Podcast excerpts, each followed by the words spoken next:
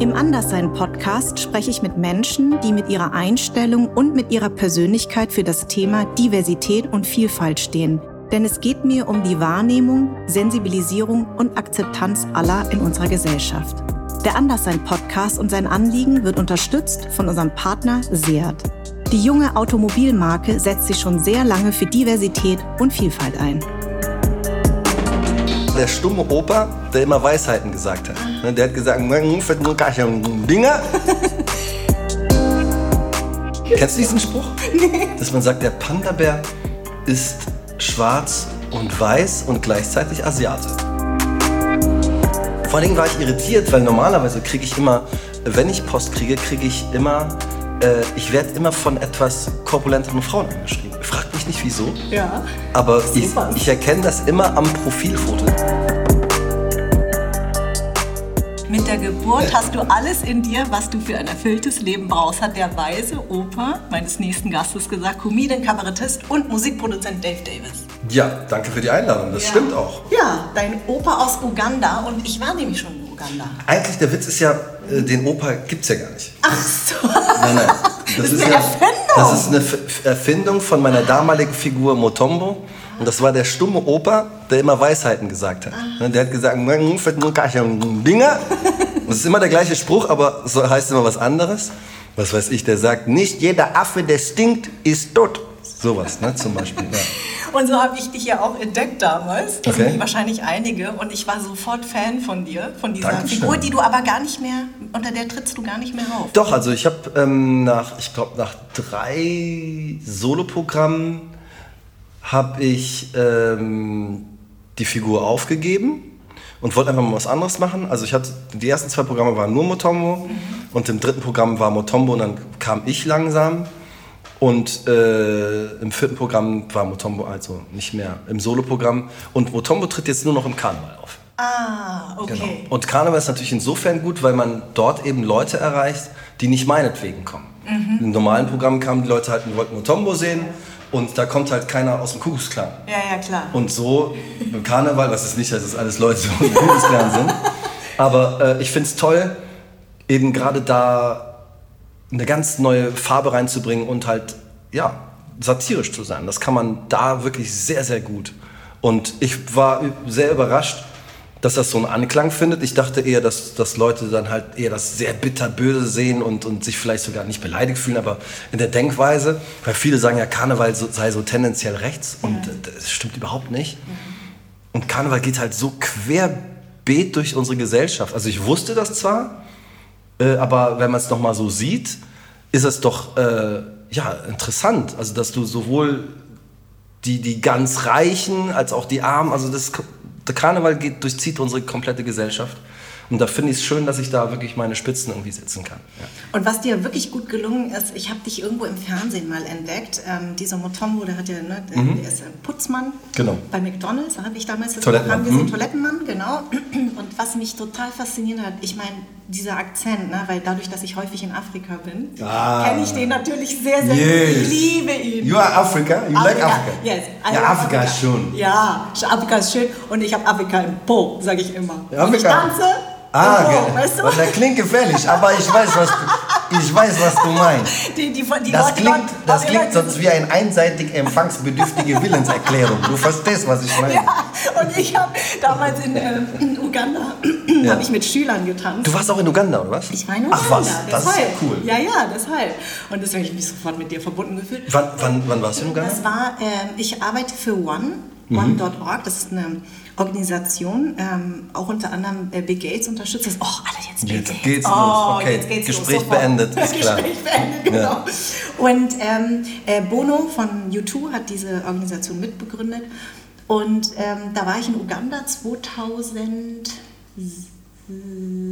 lass mich lügen, 2013. 13, okay. Dann warst du nach mir da. Da, nach dir. Ah ja, Ich genau. war, Moment, ich war, glaube ich, lass mal gucken. 29, 73 plus 29 macht 90.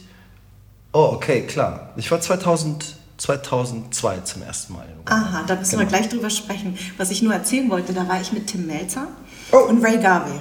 Und ähm, Coole Mischung. wir haben, genau, Ray hat natürlich mit seinem Gesang sofort. Ja. Ne? Tim kann nicht tanzen. Tim mit seinem, mit seinem Gesang. Essen, genau, mit seinem, genau, mit seinem Gesang. Und seinem Tanzen. Er kann nämlich nicht tanzen, weder singen noch tanzen. Und ich habe aber gepunktet, indem ich die Schüler und Schülerinnen herausgefordert habe. Und dann haben sie gesagt, she doesn't look, äh, she doesn't look African, but she dances like an African. Und Oh. ich habe gesagt, genau. Ah, Kompliment.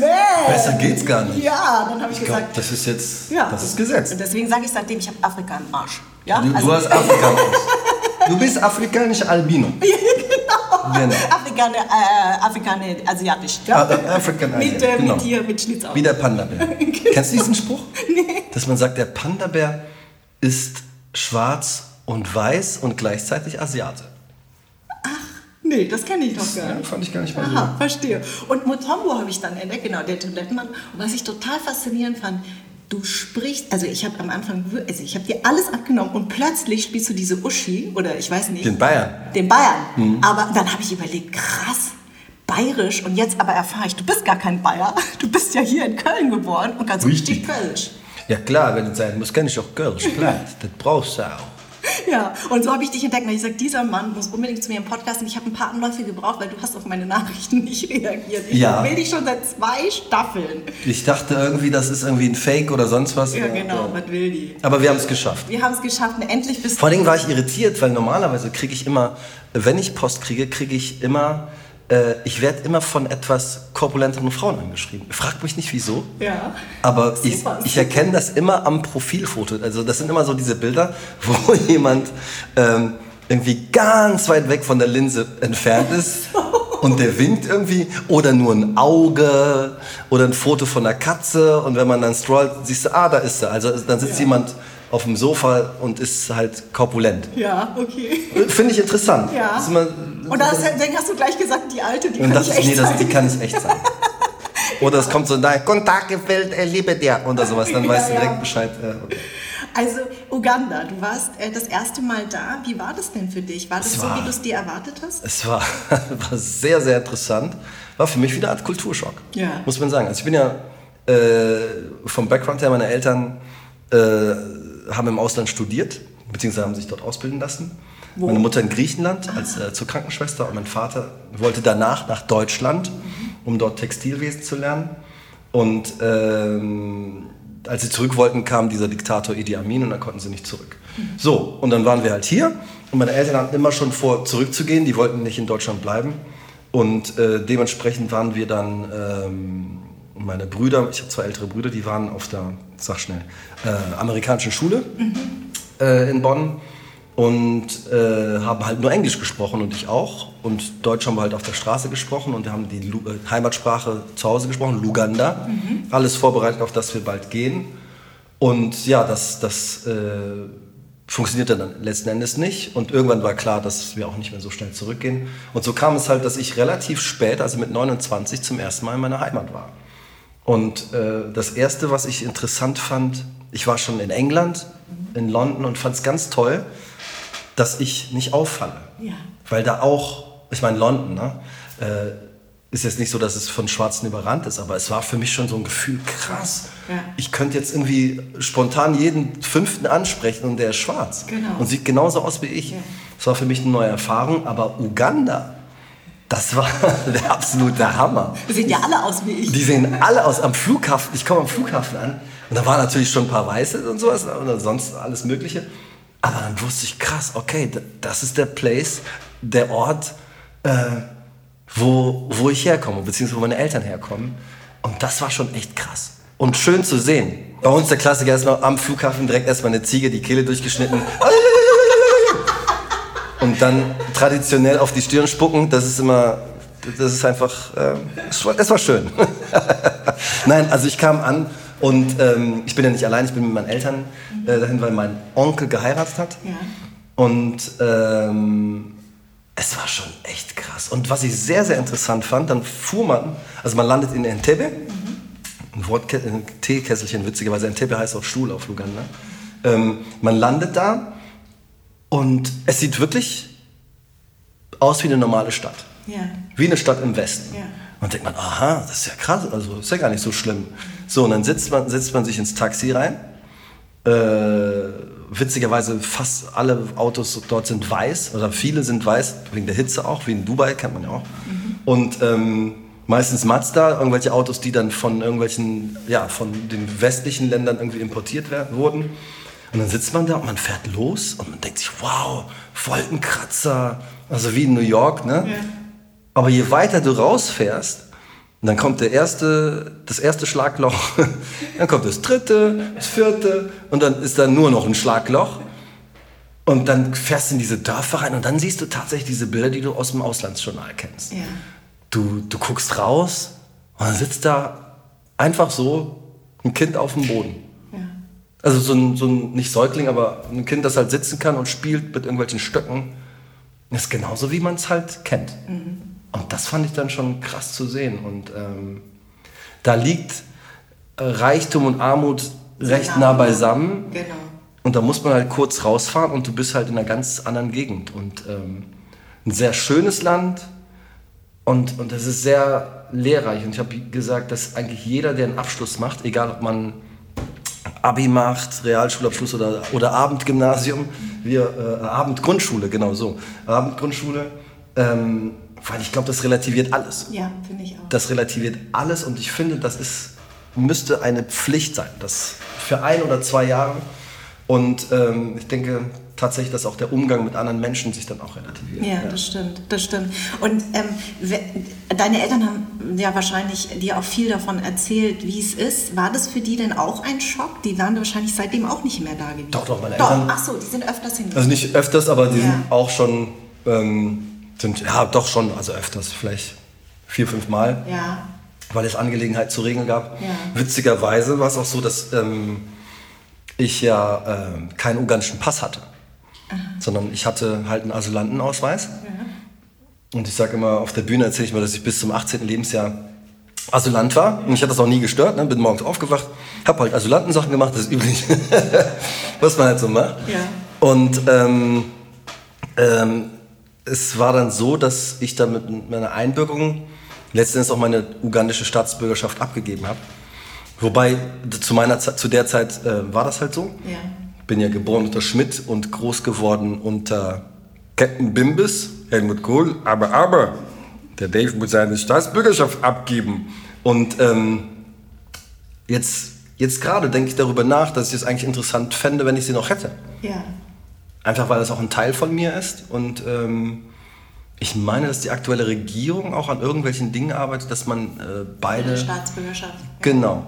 Also ich muss sagen, ich habe mit 17 den vietnamesischen Pass abgegeben und hm. das war schmerzhaft für mich. Aber warst du denn öfters schon dort? Ja, ich war, als ich bis ich, äh, bis ich 20 war, war ich dreimal dort. Damals konnte man sich ja kaum leisten. Ne? Hm. Also ein Flug nach Vietnam. Ja, ich weiß. Ja, ja, ja. ja, musste man sparen, fliegen alle vier überhaupt. Jahre ja, ja. überhaupt fliegen. Ja. Und dann auch total umständlich, bis man da ankam, irgendwie zehnmal umsteigen, so ungefähr.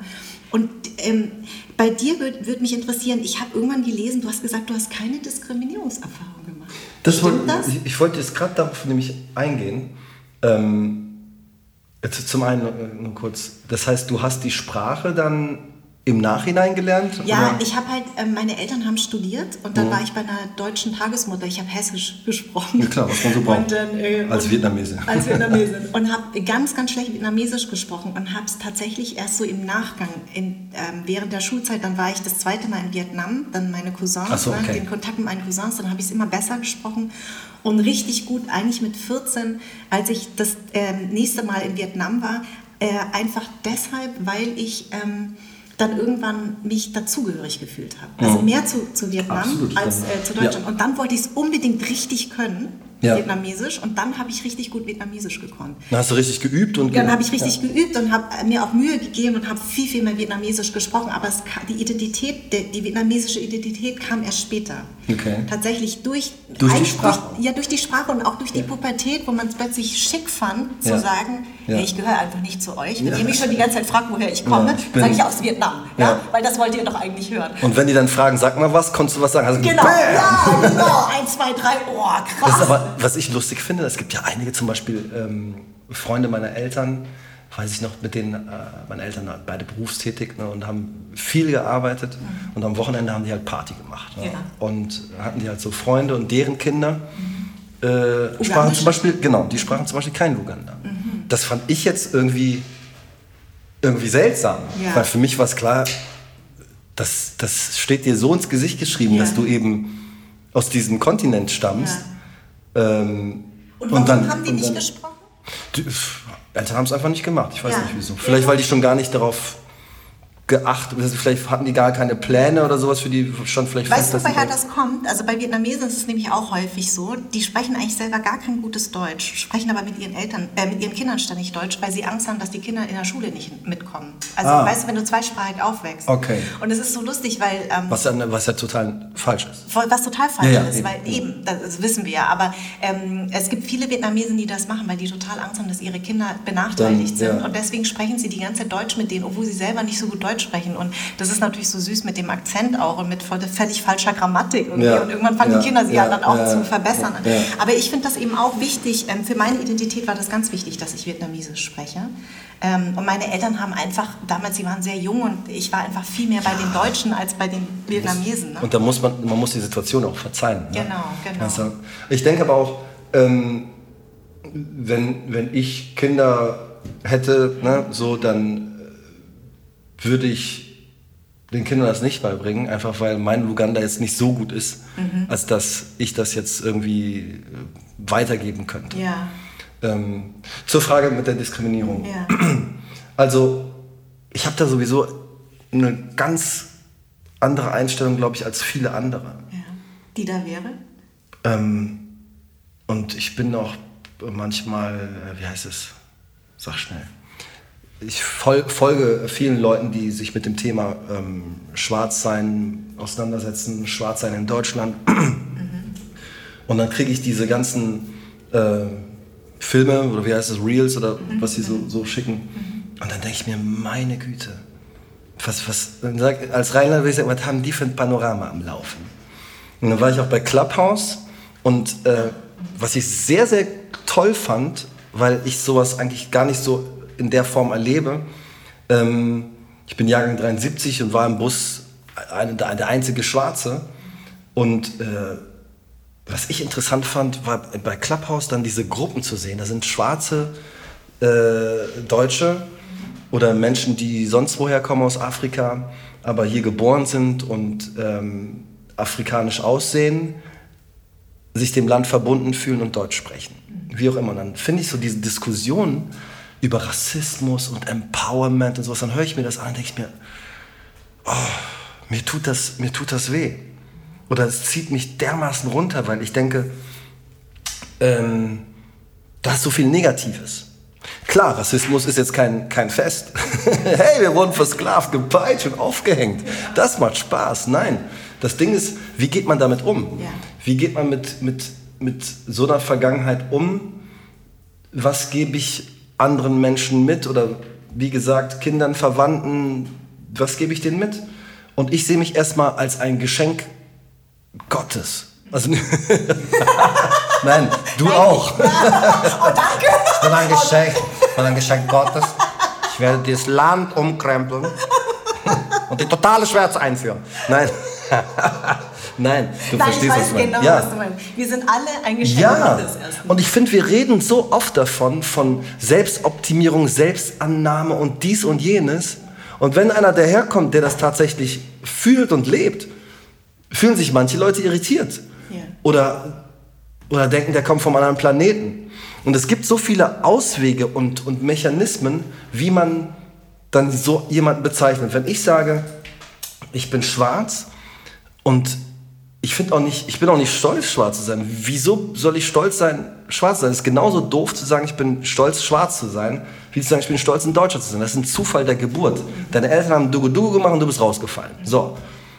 Und ähm, da fängt es schon an, dass, dass manche Leute, die äh, für die schwarze Sache kämpfen, wenn ich nenne es mal so, yeah. Züge haben wie genau wie die Gegner. Mhm. Ne, zu sagen, ich bin stolz, ein Schwarzer zu sein, das ist schon ein Fehler. Weil stolz kann ich auf etwas sein, was ich mir selbst erarbeitet habe.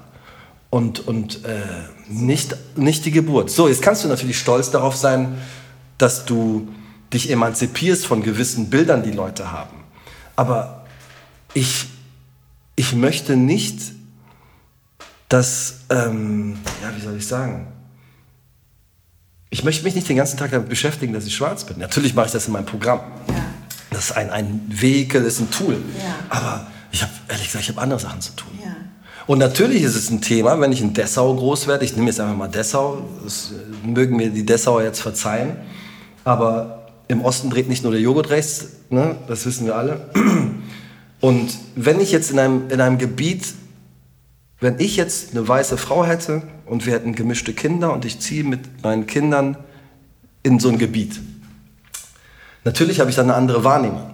Und natürlich kriegen die Kinder halt ein anderes Bild, andere Sicht auf die Welt. Nur es obliegt mir als, als Elternteil zu gucken, dass meine Kinder in einem guten Environment auf, äh, aufwachsen. Und wenn es das heißt, dass ich weniger Geld verdiene, wenn meine Kinder dazu sau gemacht werden, ziehe ich weg. Ja. So. Also ziehe ich vielleicht in eine Großstadt. Ja. So. Da fängt es schon an. Ich kann Dinge, Dinge vermeiden, was nicht heißt, ich soll vor Rassismus weglaufen. Nur ich sorge erstmal für ein super Umfeld. Generell, wenn mir kalt ist, mache ich die Heizung an. So. Und ähm, ich lasse mir doch nicht von Leuten einreden, nur wegen einer Pigmentierung, dass ich das zu denken habe, das zu denken habe, dass ich das nicht kann oder das kann. Rassismus beschränkt sich auf die Hautfarbe. Wie sagt man? Der Inhalt zählt mehr als die Verpackung. So. Ähm, und damit kann ich überhaupt nichts anfangen. So, und wenn irgendeiner kommt und sagt, hey, du bist aber schwarz, das ist sein Problem. Und ähm, ja, ich fand es ganz spannend. Meine Frau hat gestern Dschungelcamp geguckt und ich gucke sowas null. Ach so, ich habe die Schlagzeile nur gelesen. Ich gucke nämlich sowas auch nicht. Ah, genau, ich habe die Schlagzeile noch gar nicht gesehen. Ach so, noch, keine, ja. noch keine Nachrichten gesehen. Ja, genau. und ich fand es sehr interessant, da ist eine schwarze, schwarze Teilnehmerin. Ja, die wurde rassistisch beleidigt. Die sich wohl dadurch auszeichnet, dass sie sehr zickig ist. Ja. Und ich saß äh, am, am Esstisch mit meinen Kopfhörern, habe auf leise geschaltet und, und irgendwie konnte man das aber trotzdem irgendwie hören. Ja. Und ähm, es gab einen Streit zwischen irgend so Mädel, das da ist, auch die heute verbannt wurde. Die dann, die dann daraufhin, ähm, genau, das genau. hat meine Frau dann gesagt. Mhm. Ähm, und so wie ich das dann mitbekommen habe, hat diese, dieses Mädel, die halt dauernd nur beleidigt die ganze Zeit. Beleidigt, beschimpft und auch immer nachgetreten, also ne, nachgehakt. Die schwarze oder die andere? Die schwarze. Ach so, okay. Mhm. Und dann hat die eine dann wohl irgendwie einmal gesagt, äh, geh zurück in den Busch, wo du herkommst. Und dann aber auch wiederholt. So. Aha, okay. Weil ich wusste nicht, was Und dann hat sich bei mir eine Frage aufgestellt, die fand ich so spannend. Ähm, wenn jemand so ein Arsch ist, dich beleidigt, du bist dumm, also irgend sowas hat die wohl gesagt, du bist dumm, oder was, keine Ahnung, angenommen, aber nur fürs Gedankenspiel. Jemand sagt, boah, du bist hässlich, du bist so ein Assi, schau dich mal an, ich, du bist zum Kotzen und wie auch immer. Und beleidigt dich immer zu. Und der ist halt ein Schwarzer. Mhm. Darf ich dem sagen, ey, verzieh dich, geh dahin, wo du herkommst? Oder äh, sei, sei ruhig, du dreckiger Schwarzer, oder äh, sei ruhig, du dreckiger N-Wort? Ja. Ähm, ganz ehrlich, weil ich ein Mensch bin, kann ich den, den Gedanken komplett nachvollziehen. Mhm. Mhm. Weil du hast nicht mit einem schwarzen Menschen zu tun in dem Moment, du hast mit einem schlechten Menschen zu tun, einem bösen Menschen, der, oder dir erscheint der Mensch gerade böse, wieso er gerade in dieser Situation ist, aber er beleidigt dich jetzt gerade ganz brutal und massiv. Ja. Und vielleicht weißt du dir nicht zu helfen. Und du suchst nach einem Angriffspunkt. Und dann siehst du, dass er ein Schwarzer ist. Dann sagst du, verzieh dich, du Schwarzer. Wenn er klein wäre, würdest du sagen, äh, du stehender Limbo-Tänzer oder, wenn, oder was auch immer. So. Ähm, und jetzt ist die Frage, ist es gerechtfertigt? Mhm. Ich finde eigentlich nicht. Ja. Nur ich kann es nachvollziehen. Ja. Und ich bin ja auch Mensch. Ja. Wobei ich muss sagen, das Verbannen finde ich gut. Mhm. Weil es nach außen zeigt, wir wollen sowas nicht tolerieren und du hast hier eine mega Grenze überschritten. überschritten. Und auch wenn es ein Lapsus war, es war drüber. Mhm. So. Und so sehe ich das auch, was Rassismus angeht. Ich finde, wenn ich gerade mal hier meinen Monolog äh, fortführen kann. Ähm, ich möchte als schwarzer Mensch in meinem Germany möchte ich Menschen nicht verbieten, dass sie zu Hause sagen, das N-Wort benutzen sollen. Die, die, sollen zu Hause machen, was sie wollen. Das ist das Schöne in diesem Land. Und deswegen heißt mein Programm auch, äh, ruhig brauner Demokratie ist nichts für Land. Mhm. Das muss man ertragen. Mhm. Weil das ist sein Zuhause, soll er machen, was er möchte. Mhm. Was ich nicht möchte, ist, dass im öffentlichen Raum, dass wenn ich irgendwo rausgehe mhm. oder der Staat oder ein Seehofer mhm. solche dummen Sätze sagt wie äh, Integration äh, oder was hat er gesagt? Migration ist die Mutter aller, aller, aller ich weiß es nicht. Migration ich weiß nicht. ist die Mutter aller Probleme, irgend sowas. Ja, ja, ja. Sowas will ich nicht hören. Ich will nicht hören, dass, dass, ein, dass dieser Typ, wie heißt der jetzt von der CSU, Zeugen Seehofers habe ich die früher genannt, das geht jetzt auch nicht mehr, weil der Seehofer ja weg ist. Dieser Hermann, der mit Roberto Blanco Ach so, äh, in der, Sendung... Der, der, der, aus Bayern. Genau. Und äh, sagt... Äh, Roberto Blanco ist ein herrlicher oder guter N-Wort. Genau. Ja? Das will ich nicht hören. Ja, und Roberto Blanco hat auch noch gesagt, er hat kein Problem. Also ja, Kompliment mag, mag ja sein. Ja. Ähm, ich persönlich sage, ich will das nicht erleben. Und ich finde es super, wenn ich den Fernseher mache und ich sehe Jared Dibaba, ich sehe die ganzen, äh, ganzen Moderatoren, Schauspieler. Schauspieler ich finde das so geil, weil ich mir denke, das ist mein Germany. Mhm. Und das hat halt seine Zeit gebraucht. Und da müssen wir auch nett zu uns selber sein und uns das eingestehen. Mhm. Und dann kommen natürlich Leute, die sagen, ja Moment, was ist denn da los? Jetzt auf einmal, warum tauchen jetzt auf einmal so viele Schwarze in der Werbung auf? Ja. Und dann denke ich, Digga. Die gab es schon immer, die wurden immer rausgeschnitten. Nee, vor allen Dingen, wie viele Jahre hast du jetzt nur weiße Menschen gesehen? Es taucht ein Schwarzer auf über eine Woche oder eine, eine Zeit und du sagst, ja, wieso gibt es denn überall hier nur Schwarze? Was ist denn da los? So. Und was ich mir denke, das ist unser Deutschland und ich finde das gut. Wenn ich, wenn ich ein fieser Mensch bin, ein schlechter Mensch und ich beleidige Menschen mm, und ich kann mich natürlich schnell auf meine Hautfarbe zurückziehen. Ja. Also für mich spielt das eine, so eine geringe Rolle. Ja. Ich arbeite, denke eher über mich jetzt nach und gehe gar nicht so in dieses, ähm, äh, ja, weil sonst kann sowas schnell benutzt werden als, als nicht Schutzschild, wenn du so willst. Das ist das Kryptonit für alle, alle anderen, weißt du? Mhm. Wenn du weiß bist, ich kann immer noch die schwarzen Karte ziehen oder sowas. Ja. Aber das ist, glaube ich, aber weniger das Problem. Wir haben eher das Problem umgekehrt. Genau. Ich will das nur, damit wir das richtig gewinnen. Nee, ich, ich finde deine Gedanken äh, total nachvollziehbar und ich finde das auch richtig und das ist ja auch genau die Stärke dieses Podcasts, dass eben dass eben zwei Menschen miteinander sprechen können, die eigentlich betroffen sind, aber die das so benennen dürfen und können, weil wir in einem Safe Space sind. Mhm. Und es ist total interessant, wie unterschiedlich meine Gäste und Gästinnen wirklich mit diesem Thema umgehen. Ja. Und das finde ich das, das Spannende, weil jeder von uns hat ja, also ich bin zum Beispiel auch jemand, ähm, ich bin im Fernsehen, also ich bin seit über 20 Jahren dabei ich habe diese Diskriminierungserfahrung in dieser Form auch nicht gemacht. Natürlich habe ich mal Rollen angeboten bekommen mhm. am Anfang als Prostituierte, die kein R spricht. Aber dann habe ich immer gesagt, gut, dann spiele ich das halt nicht. Und spiele dann über 10, 15 Jahren wirklich, also ist mein Background fast egal geworden. Am Anfang mhm. musste ich es immer noch erklären. Ja? ja. Im deutschen Film musste dann erklärt werden, warum ich so gut Deutsch spreche. Das ist irgendwann auch weggefallen. Aber dass ich äh, so gut arbeite als Schauspielerin, hat nichts mehr damit zu tun, ähm, dass jetzt die Vielfalt und die, Diversität, die, die Diversität so gefördert wird, sondern ich habe einfach in den letzten 10, 15 Jahren ähnlich wie du eine leichte Haltung ja. immer dazu entwickelt. Du warst ja auch damals ja schon am Start, sag ich mal. Genau, ne? und, genau. Ja. So mit, mit, äh, mit Mola und, äh, ne? und genau. Adibisi und so. Und äh, ja, natürlich war das irgendwann schick, weil du halt eben anders aussiehst und mhm. ich habe das Anderssein natürlich auch für mich genutzt. Es war nicht immer nur ein, ein, ein negatives Ding. Und ich finde das eben wichtig in diesem Podcast, dass eben unterschiedliche Menschen ihre Erfahrungen erzählen, damit wir eben lernen, dass dass es gibt ja keine Lösung, es gibt ja keine Allgemeinlösung für dieses Problem, aber es ist total wichtig, dass jeder seine, seine Erfahrung teilt. Und deswegen finde ich das, was du sagst, sehr erfrischend und äh, tut auch total gut, weil ja, ich hatte natürlich auch schon alle anderen Gäste, die das natürlich auch ganz also sie nehmen es total, das ist nicht, dass man es nicht ernst nehmen soll, um Gottes ja. Willen, aber es ist eine Perspektive ja. von Schwarzsein oder von asiatisch sein. Ja. Ne? Und äh, jeder von uns hat verschiedene Erfahrungen damit gemacht und geht anders damit um. Absolut. Ich würde wahnsinnig gern von dir wissen, ruhig Brauner, Demokratie ist nichts für Lappen. Warum dieser Titel und was willst du eigentlich mit diesem Programm sagen? Normalerweise brauche ich immer recht lang für, für Titel. Mein Agent ruft an und sagt, hey, es ist wieder Zeit. Und der braucht dann einfach erstmal einen Titel, damit er was an die Presse geben kann. Und zu der Zeit war es wirklich so, dass ähm, mein, mein, in meiner Wahrnehmung die, diese Partei, die Rechtsexkremente, wie ich es immer nenne, äh, sich dadurch ausgezeichnet haben, dass die ähm, ja, ausgeholt haben, wie King Kong, ne? Mhm. aber wenn es darum geht, dass die einstecken, waren sie wie eine Sissi. Mhm. Und dann dachte ich, okay, das ist es doch, ne? geschmeidet euch mal, ähm, ruhig Bronner. Äh, und vor allen Dingen auch auf mich selbst bezogen und damit auch auf meine Zuhörerschaft oder auf uns generell, dass wir uns entspannen können. Und meine Devise dort lautet, pell dir erstmal ein Ei.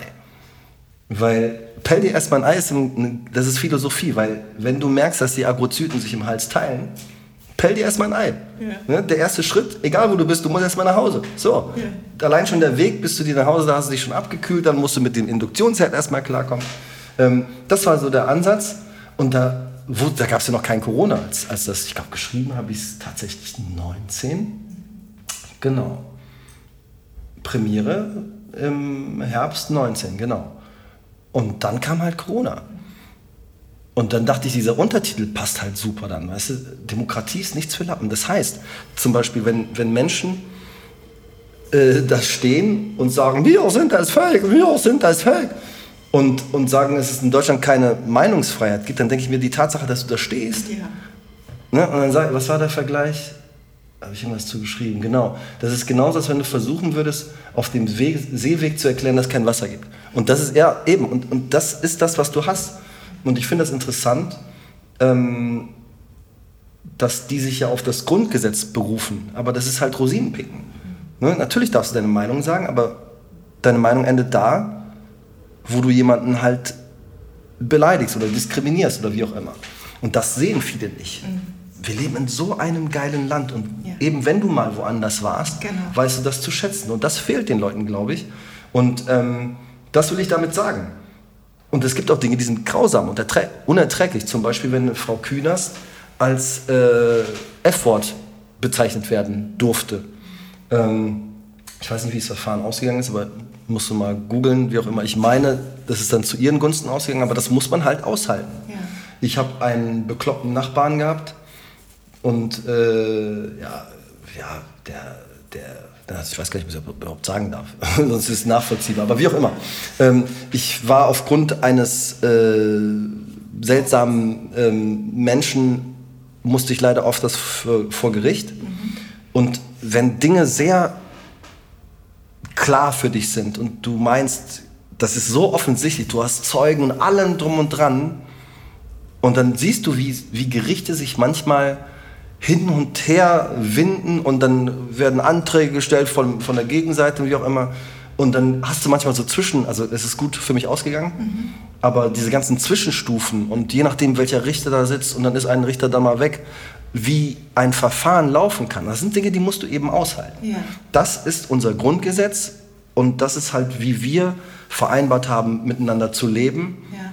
und Recht bekommen und tatsächlich im Recht sein sind ja unterschiedliche Sachen. Ja. Und es gibt Dinge, die muss man aushalten. Wir müssen die Fähigkeit haben und die Sensibilität dazu filtern. Es ist ein hoch emotionales Thema. Ja. Und ja. So wie mit ganz vielen Themen. Und mhm. äh, Social Media macht es nicht besser.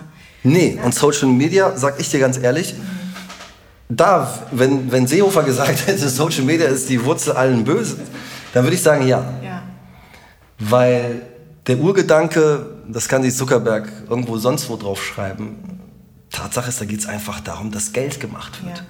Und was, wo ich echt ein Problem habe, ist eben, da sind wir wieder bei den Frauen, äh, Instagram, äh, TikTok.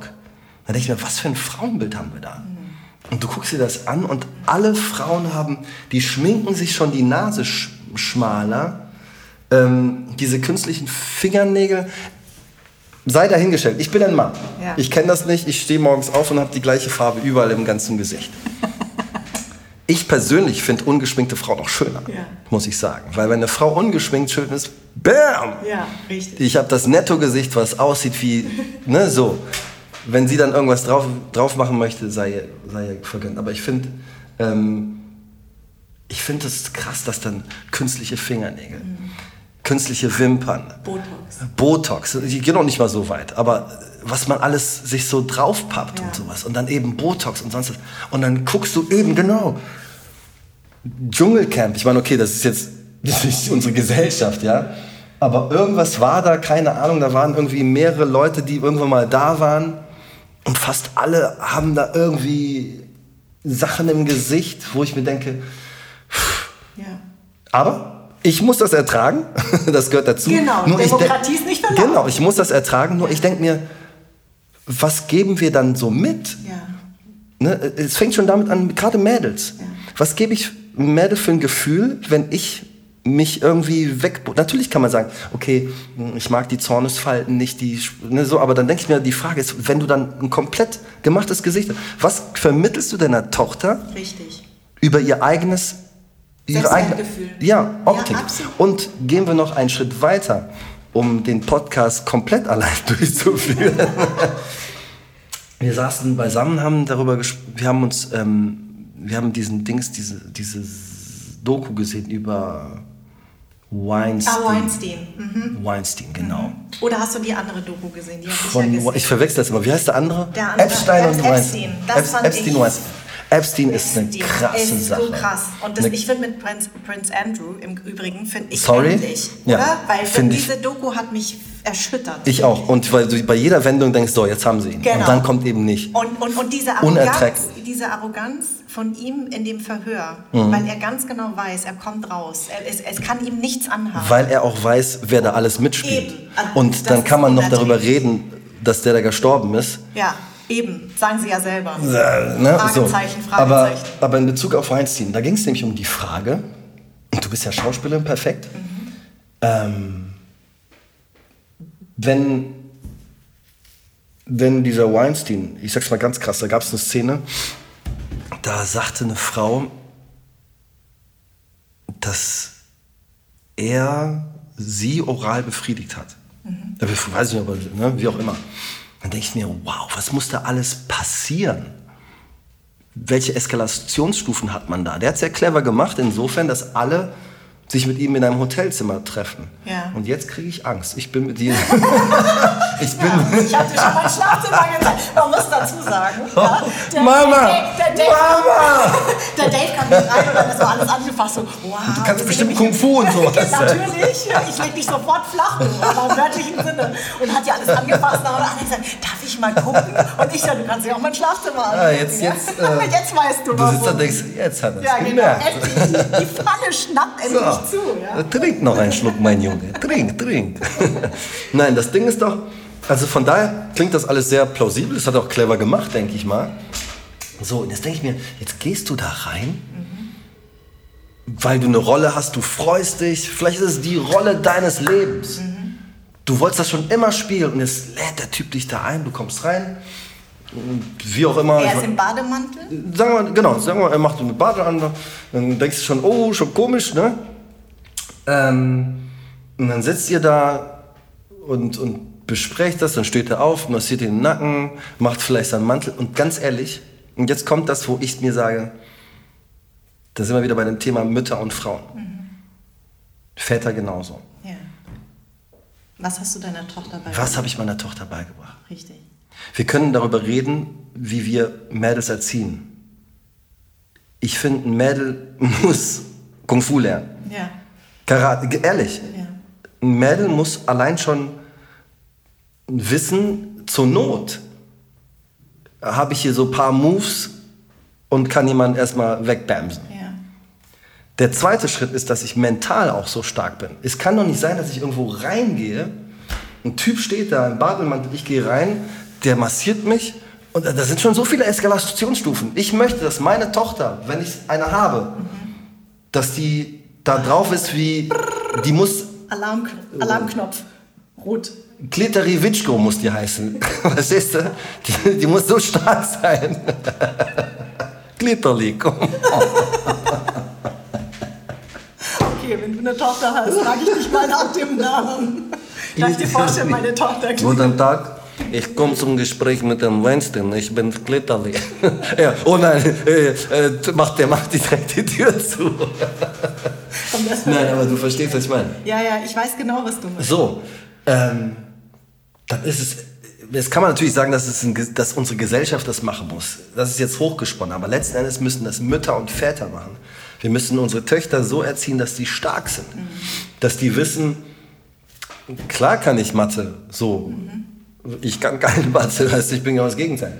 Aber sowas, Mathe und ich kann Ingenieurin werden und da hat die DDR halt ein cooles Frauenbild gehabt. Ne? Aber da muss es hingehen. Und dass wenn der Typ, wenn sie da steht und sie weiß, das ist die Rolle meines Lebens und wenn der Typ sagt, ähm, du machst es nicht, dann bist du aus der Branche raus. Ja, verdammt, dann bist du aus der Branche raus. Ja. Dann wirst du sonst was.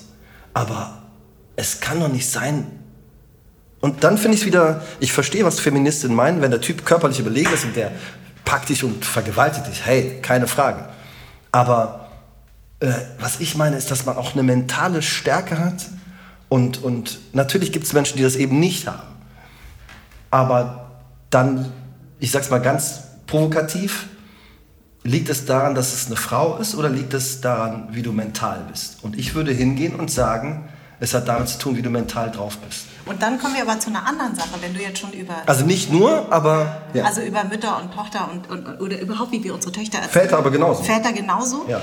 Trotzdem ist es ja dann auch an den Müttern, und ich bin jetzt Mutter von zwei Die Jungs erziehen, ja absolut. Die Jungs richtig zu erziehen, absolut. kein Machtmissbrauch, ja. verstehst du? Und ich glaube, diese ganze MeToo-Debatte war ja na, es gibt Leute, die sagen, oh, jetzt ist irgendwie, jetzt darf man gar nichts mehr. Ich, ich war letztes Mal witzigerweise in einem Aufzug und da war ein älterer, weißer amerikanischer Mann, die sind nämlich schon viel weiter. Ich bin in den Aufzug gestiegen, die, er, er steht vor dem Aufzug und sagt, er hat mich erstmal gefragt, ob es okay ist, dass er mit mir in den Aufzug steigt. Okay. Ich war erstmal total, ich habe erst überhaupt nicht gewusst, es war ein Hotel, Hotel du Rome ja, in Berlin. Ich wusste erstmal gar nicht, was er meint. Irgendwann habe ich gedacht, ach krass. Und dann habe ich gesagt, nee, nee, ist okay. Und da habe ich mir gedacht, die sind halt natürlich schon einen Schritt weiter, auch durch dieses ganze MeToo. Ähm, und ja, das finde find, ich nicht gut. Findest du nicht gut? Nee, ich, ich, will, aber weißt ich will nicht in die Situation kommen.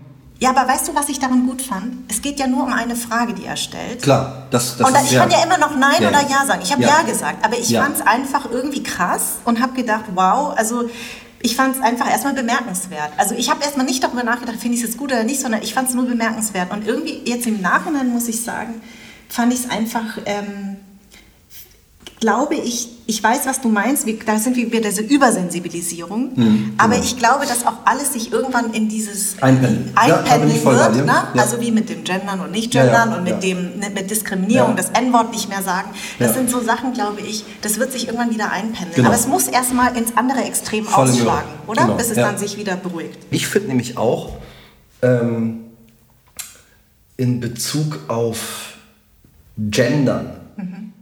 Genderst du?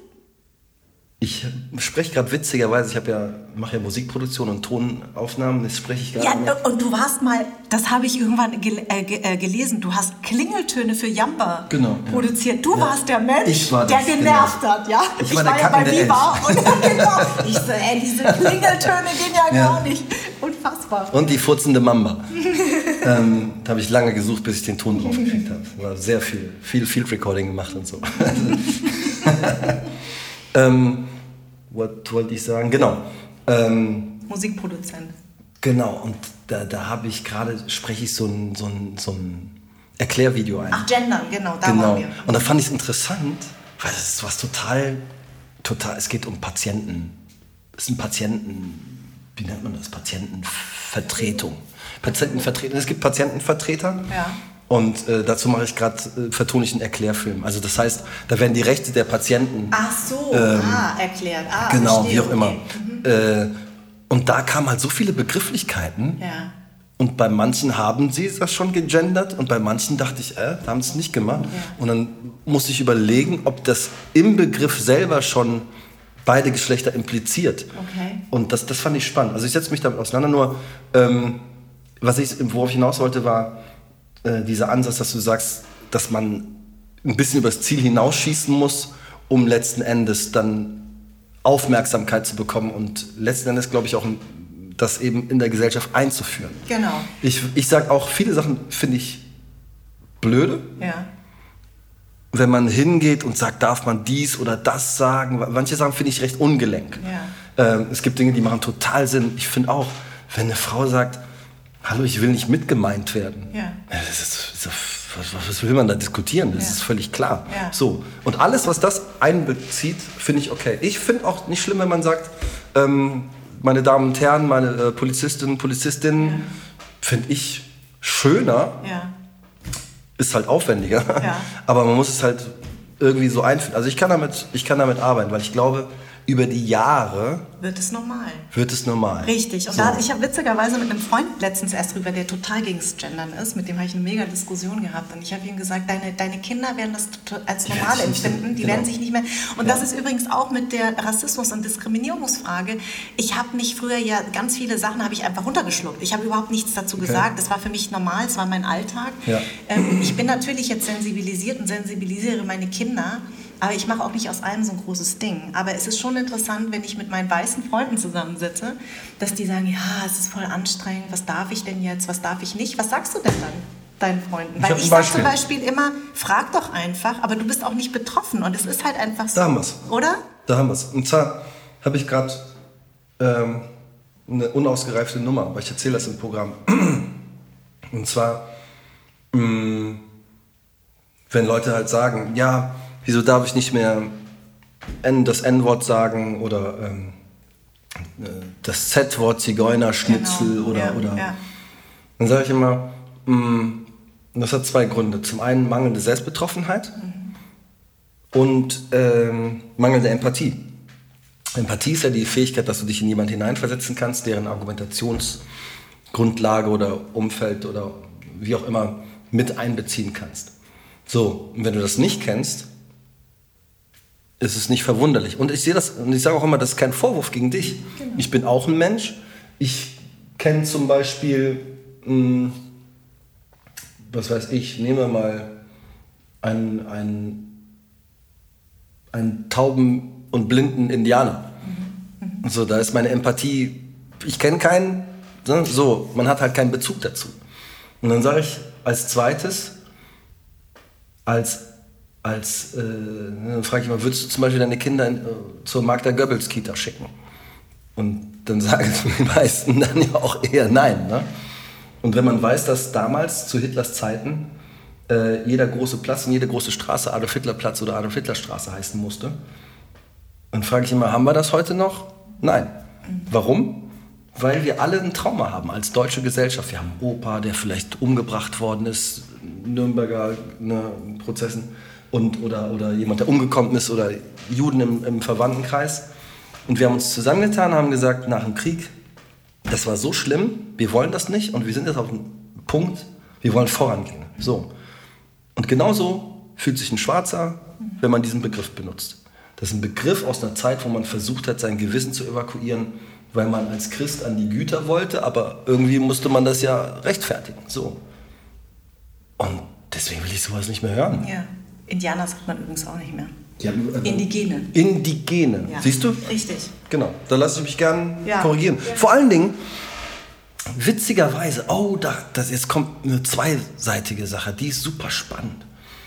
Zum einen, ich wurde, ich wurde eingeladen, was ist das eingeladen? Ich wurde beauftragt oder gefragt, ob ich nicht ähm, zu Karnevalskostümen äh, etwas sagen möchte. Dann haben wir so eine Matz gedreht, sind in, eine, ah. sind in so einen Karnevalsladen gegangen und haben dann den Besitzer ne, gefragt, Leute, die da vorbeigingen, was man tragen darf und was nicht.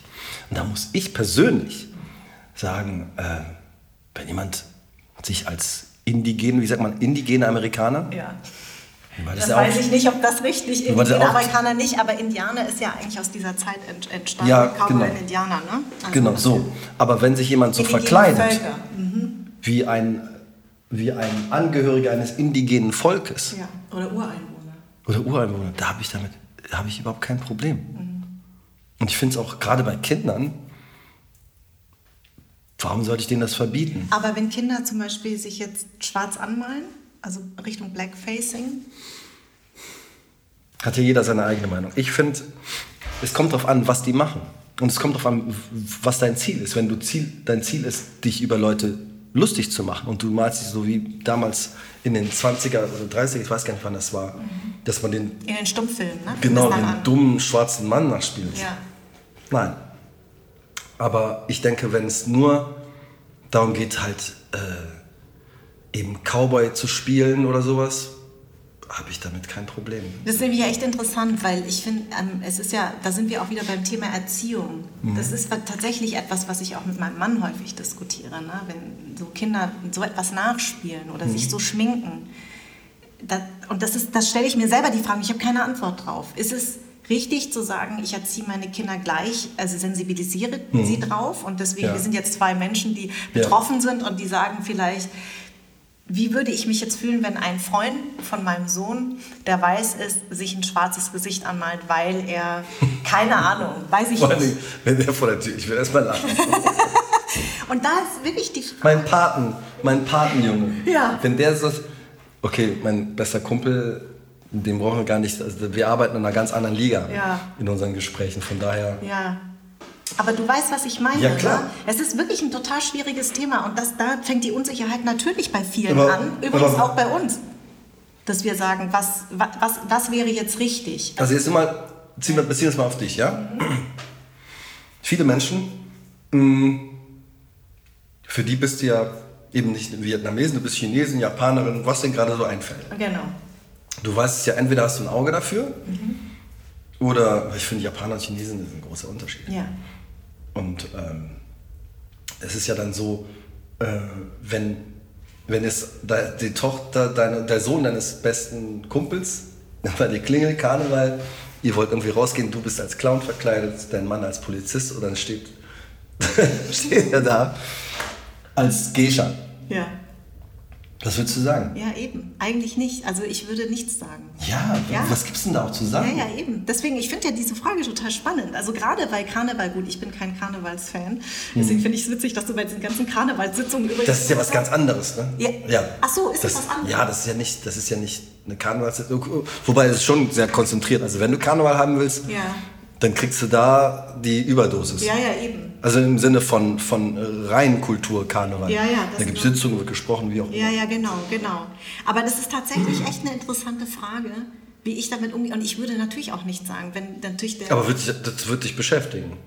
Nee, auch nicht. Wenn ja. ich ehrlich bin, nicht. Also, und ich gebe dir recht, es geht immer darum, was vermittelst du diesem Kind? Wenn ja. es sich darüber lustig macht oder wenn es Ching Chang Chong oder sowas, das kann ja. ich gar nicht ab, weil das ist etwas, ne? Also das ist ja, und das genau. ist, genau, das und ist der große Unterschied. Genau, und ich glaube, dann müsstest du eingreifen als Eltern. Da müsste ich eingreifen. Genau. Aber wenn ein Kind äh, sich verkleidet als dessen, ich würde, glaube ich, immer nur, es geht ja es kann ja auch Verehrung sein. Ja, es ist, ich glaube, es ist wichtig, ähm, kulturelle Aneignung immer zu erklären. Also ich finde zum Beispiel, ich gebe dir ein Beispiel. Ich habe früher ähm, hobbymäßig getanzt. Da bist du halt in einen Hip-Hop-Kurs gegangen und hast halt getanzt. Und ich habe jetzt wieder angefangen zu tanzen. Ich finde es total interessant. Und zwar habe ich ähm, Dancehall gemacht. Weißt du, was die Jamaikaner, mhm. äh, Jamaikanerinnen machen? Dancehall ist ja eigentlich sehr männlich dominiert und äh, Frauen haben sich das so erobert. Und das ist ja viel mit diesem Booty. Mhm. Ja, Booty -Shake. Und was ich total interessant fand, die Lehrerin hat erst mal zehn Minuten referiert, was Dancehall ist. Also, dass man das sich nicht aneignet, dass man weiß, woher es kommt, die Musik und so weiter. Dann habe ich mir gedacht, wow, ich kenne viele bei Dancehall, weil ich viel darüber gelesen habe und viele Dokumentarfilme gesehen habe. Und habe mir gedacht, das finde ich toll. Also, wenn wir das tanzen, und wir waren, äh, wir waren äh, sehr divers, klar, Berlin, Tanzkurs ist ja sehr divers finde ich das gut, dass aber eine Frau uns erklärt hat, woher Dancehall kommt und ja. Äh, was die Kultur ist. Das finde ich okay. Ich glaube, wenn ein Kind sich verkleidet, dann würde ich es immer auch dazu etwas erklären. Einfach ja. nur, ne? Das, nutze also, das alles, um ein, nutze alles, um dein Kind irgendwo einzubinden. Ja, Richtig, da fängst du schon an. So, genau. das heißt, ich will Cowboy sein. Dann sagst du, okay, Cowboy, was ist das überhaupt? So, ja, genau, ne? so genau. entweder kaufst du, was ist was. Mhm. Und dann kennt das Kind schon ja. Oder du erzählst es halt. Ne? Und dann sagst du auch ja deine vermeintlichen Indianer, ja. Die haben da eigentlich zuerst gelebt. Und dann ist man hingegangen und hat die abgeknallt. Richtig. Und das war grausam, ein Kopfschuss. So genauso muss man erklären. Kind weiß, das freut sich dann. Papa, ich kann nicht laufen. Egal, du wolltest das anziehen. Ist doch nicht mein Problem. So. genau, nein. Äh, und nächstes Mal bist du Ninja. So, von hinten durch die Kehle schneiden, durchschneiden. Nein, aber das ist das Ding. Es hat ja damit zu man kann ja auch Sachen nicht so pauschalieren dann das ist Jazz. So, dein Kind zieht das an, nutze die Situation, dann erzählst du was darüber, es lernt was, geht anders damit um. Wenn du, und das, damit hat es ja auch zu tun, du, du, du hast ja, wie, was die Eltern den Kindern mitgeben, das werden sie halt auch äh, leben. Damals war es ja auch so, da gab es ja auch nicht so viele Schwarze in Deutschland. Und äh, man musste sich Sachen ausdenken und dann ist man rumgelaufen, hat irgendwelche Affengeräusche gemacht oder was auch immer. Und da, äh, das haben wir jetzt in der Form ja auch nicht mehr so sehr. Aber äh, außer den Fußballstadien manchmal. Ja, na gut, okay, das ist jetzt kein Karneval, ja. aber ähm, das ist ja auch wieder eine andere Liga. Ja, ja.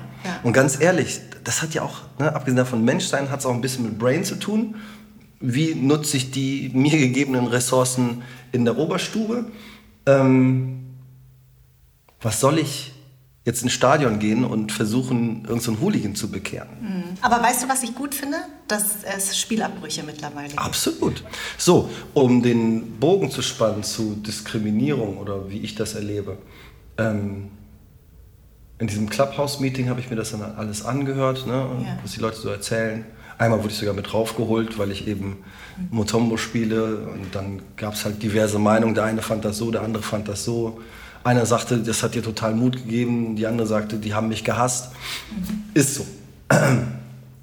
Ich denke nur, als ich dann mir das auch alles so angehört habe, ne, dann fängt das mit diesen fängt das schon mit diesen Begrifflichkeiten an, Empowerment und, und alle möglichen, wo ich denke, hm,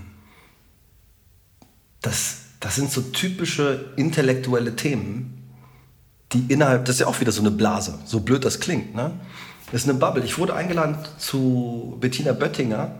Die hatte so eine Sendung, fand ich sehr spannend. Da ging es um, wie rassistisch bin ich oder was hat Rassismus mit dir zu tun. Ich weiß nicht genau. Ich fand es sehr spannend, weil das war, da gab es keine Gäste in dem Sinne, sondern die Gäste waren, waren war das Publikum.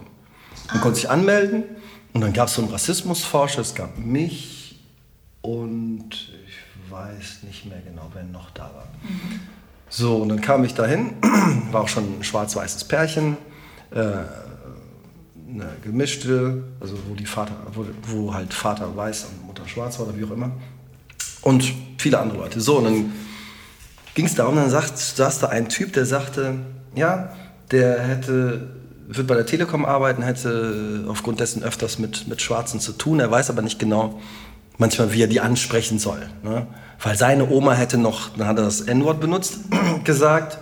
Und, äh, also nicht, dass er es benutzen würde, aber er wüsste es jetzt in dem Moment nicht besser. So, und dann kam dieses Mädel, ähm, gebildet offensichtlich, und hat sich nicht mehr eingekriegt. Und meinte, wie kann man sowas in so einer Sendung sagen? Man kann es ja vorher irgendwie äh, vor, vorbereiten oder entsprechend, heutzutage muss das keiner sagen. Es gibt ja entsprechende Bildungsangebote, wo man hingehen kann und so. Und das ist mir, Mensch, also entspann dich mal. Und das ist dieser Geist, der da ist. Der Typ hat das zitiert und dann fängt es schon an, wie sage ich das? Das kann man ja auch sehr nett sagen oder geckig sagen. Und äh, dann denke ich mir, so einen Typen hast du verloren. Ich finde, das ist immer ein Angebot und dann musst du halt entsprechend, wie auch immer. Und, äh, also belehrend ist schon mal immer falsch. So, und dann dachte ich mir, klar, jetzt geht natürlich auch so ein Dachdecker nach der Arbeit zur Zentrale für politische Bildung und liest sich erstmal hier ein Dossier über Rassismus durch. Nee, du bist derjenige. Du musst das machen. Und nicht hingehen und sobald du jemand was sagt, äh, wirst du dann schon direkt irgendwie komisch angemacht, weil dann ist die Diskussion, das Thema schon durch. So, mach's. Wie du mit einem Typen mal sprichst und sagst, ich werde so oft, sehr oft gefragt, was darf man eigentlich sagen? Darf ich sa Schwarze sagen? Sagt man farbiger?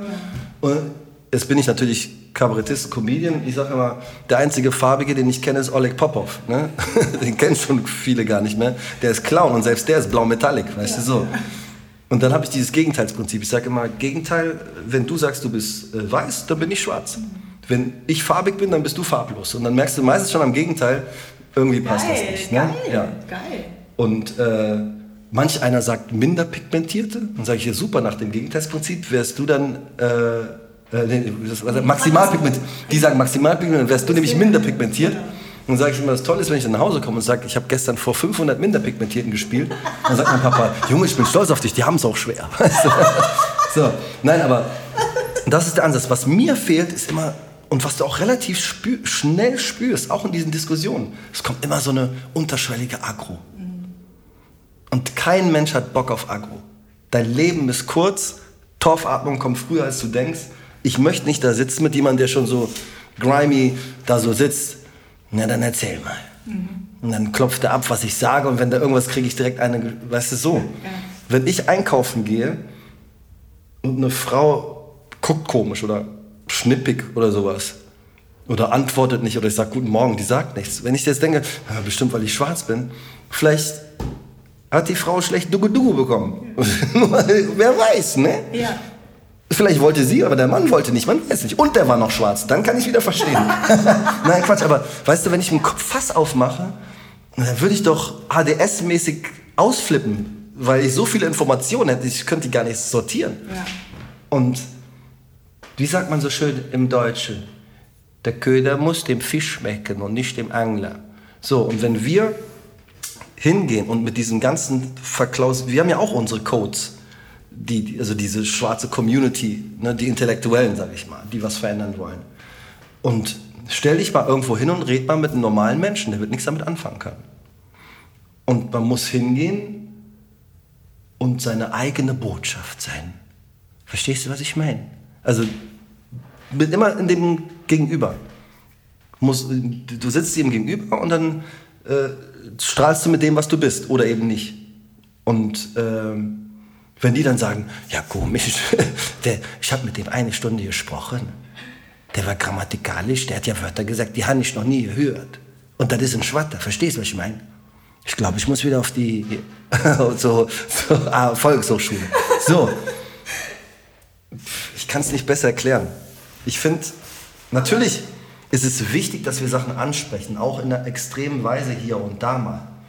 Aber wenn wir dann irgendwann als der beleidigte Haufen wahrgenommen werden, als, als Opfer, irgendwie habe ich dieses Gefühl, dass man, man fängt ja immer im Minus an. Natürlich sind wir auch im Minus. Ja. Ne? Ich möchte zum Beispiel, wenn jemand sich bewirbt, dass wenn der äh, dann heißt, ähm, dass es keine Auswirkung auf seine Bewerbung hat. Also deswegen finde ich diese anonymisierten Dinger schon cool. Aber was ich meine ist, vielleicht kann man diesen Aktivismus mit mehr Freude bespicken. Ich glaube, das ist es. Das war ein super Schlusswort und ich weiß einfach nach unserem Gespräch, es hat sich gelohnt, drei Jahre an dir dran zu bleiben, Dave. Vielen Dank. Danke. Für ja, vor allem, Gespräch. ich habe ja nur die ganze Zeit geredet. Nein, aber du hast äh, tolles Zeug geredet. Und wer bist du so? Anderssein ist eine Produktion der Fahn und Pracht Company.